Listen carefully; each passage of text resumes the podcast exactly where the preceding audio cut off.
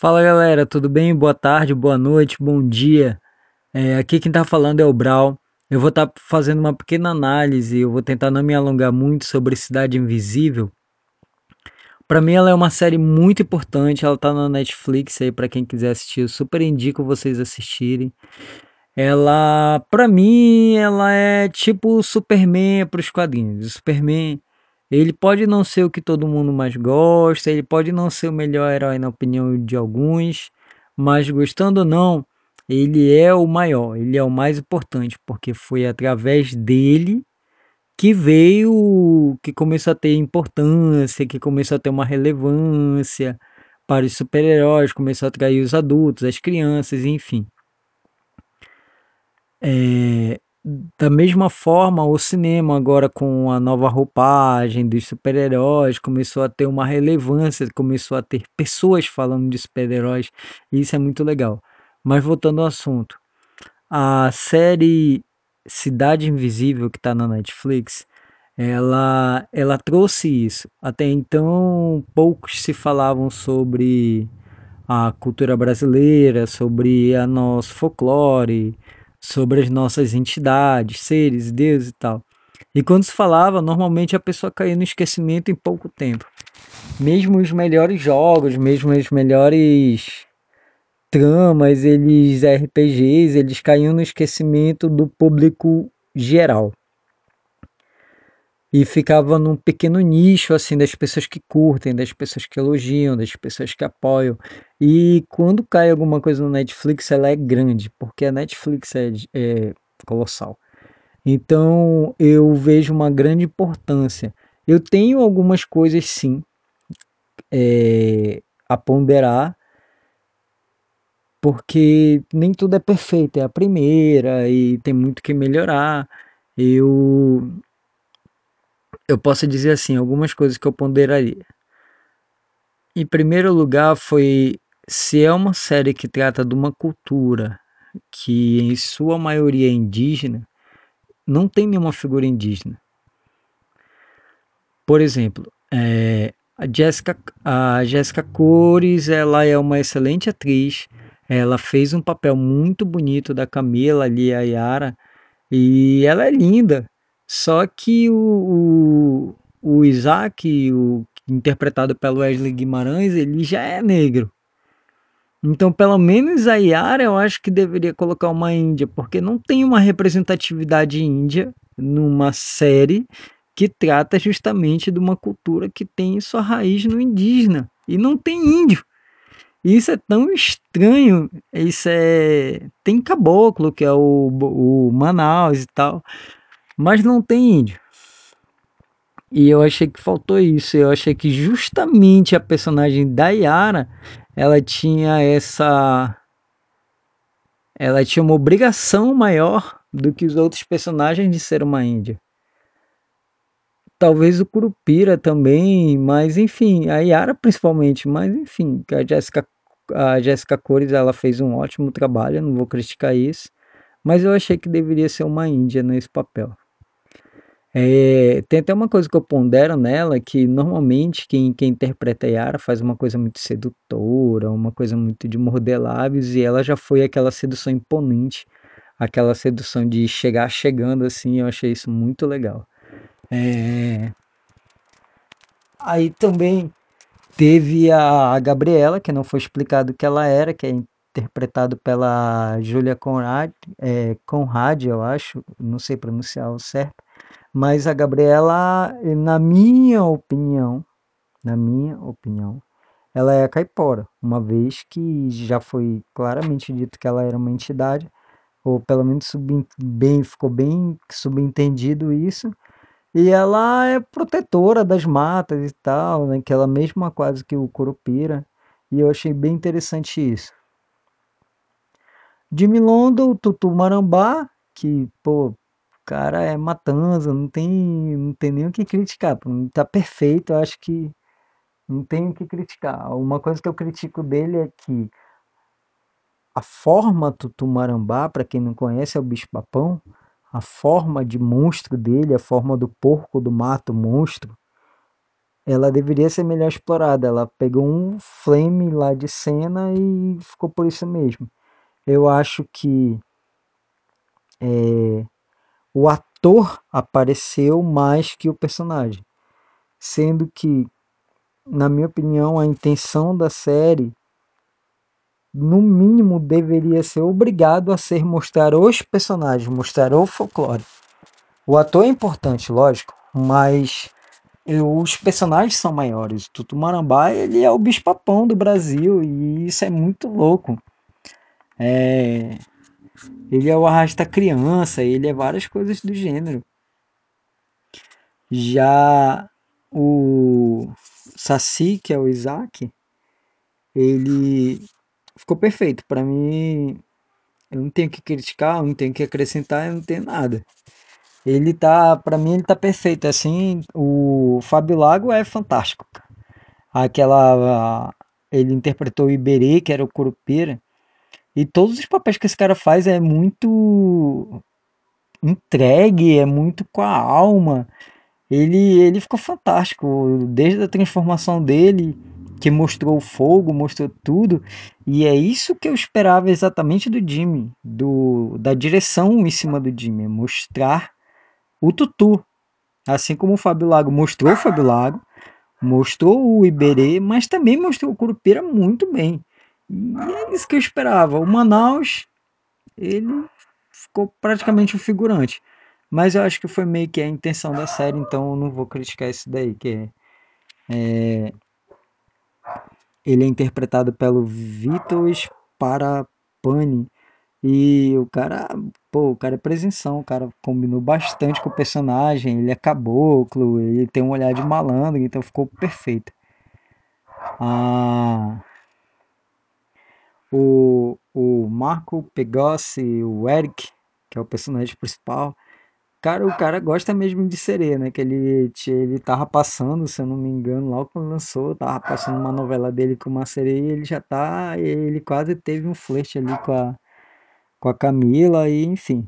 Mas ele foi um bom personagem, eu achei que ele interpretou bem, assim como quase todos os papéis, ou todos os papéis que ele faz, eu não conheço todos, mas todos os que eu vi, ele interpretou muito bem. Eu achei que, que ele ficou perfeito. A Alessandra Negrini de Cuca, pô, ficou fantástico. Eu só acho que o erro também foi, não foi dela. Ela é maravilhosa. Eu acho que o erro foi da direção até de interpretação da, da cultura. Por exemplo, as mariposas, para quem não sabe, elas são é, ditas como auxiliares de bruxas. Por quê? Porque elas têm um pozinho na asa que coça. É uma coisa da ciência mesmo, é uma proteção do inseto. E por isso, e por elas não serem tão bonitas quanto uma borboleta, elas acreditavam que aquilo era pó de bruxa que elas deixavam nas casas e tal. Era uma crença de interiores pelo Brasil e que foi assimilada à borboleta bruxa porque diziam que era o pó da bruxa. Aí daí que eles tiraram o poder da mariposa da cuca. É, e não uma jacaroa como Monteiro Lobato botou, até porque cuca mesmo, ela é uma fábula que ela não é 100% brasileira. De todas essas fábulas, a Cuca é menos brasileira. Ela é uma fábula abrasileirada. Ela veio de Coca, que é um, um dragão é, português. E, e daí o Monteiro Lobato assimilou a. Qual é a brasileiração de um dragão? Jacaré. E eu achei uma puta ideia foda, assim, do Monteiro Lobato. Foi uma sacada de mestre. Lógico, eu não esperava de maneira alguma. Ia ficar ridículo uma cuca como a do Cid Capão Amarelo numa série adulta. É muito válido para uma série infantil, mas para uma série adulta ia ficar ridículo. Mas assim, eu acho que um olho de jacaré. É, eu acho que alguma cena em que um jacaré entrasse na água e depois ela saísse, eu acho que ficaria bem interessante, assim a não precisava a gente ver a metamorfose, mas assim a intenção, a a mostra da metamorfose já ficaria fantástico e o olho de jacaré é lindo. Na, na Alessandra Negrini qualquer olho é lindo, mas enfim, o olho de jacaré ia ficar fantástico. É, e eu achei também uma grande ponderação. Eu acho que num Brasil que tem tantos monstros fantásticos eu, e inclusive as entidades que tem na série, eu acho que o Corpo Seco não era o vilão para esse tipo de coisa. O Corpo Seco é um cara que não foi aceito nem no céu, nem no inferno, o cara é mal pra caramba. Ele virou um poltergeist, sugador de almas e tal, bem legal. Ele botaria medo em mim, com certeza, botaria medo em você, por mais que você seja corajoso, mas ele te botaria medo. Mas eu acho que ele contra a entidade desse patamar, ele se passasse do boto era muito. Porém, eu se eu botasse ele como vilão, o que, que eu faria? Eu faria ele absorver os poderes e explicaria que a partir do momento que ele absorve os poderes, ele fica mais poderoso. Aí sim ele poderia ser o vilão, porque a partir do momento que ele sugasse Manaus, ou a Gabriela, ou sei lá, ele ia ter poder para ir sugando cada vez patamares maiores. Tutu, a Yara, que na minha opinião é até mais poderosa que a Kuka, apesar da série dar a entender que a Kuka é mais poderosa, mas a Yara é talvez mais poderosa que todos eles na mitologia. Ela é a mãe d'água, ela é em outras culturas indígenas, em algumas culturas indígenas, ela é uma deusa, em outras ela nem existe, em outras ela é uma sereia. Mas em nenhum momento, mas mesmo sendo sereia, ela não é pequena, ela é como se fosse a maior das sereias. Então, eu acho que ela seria a líder e não a Cuca.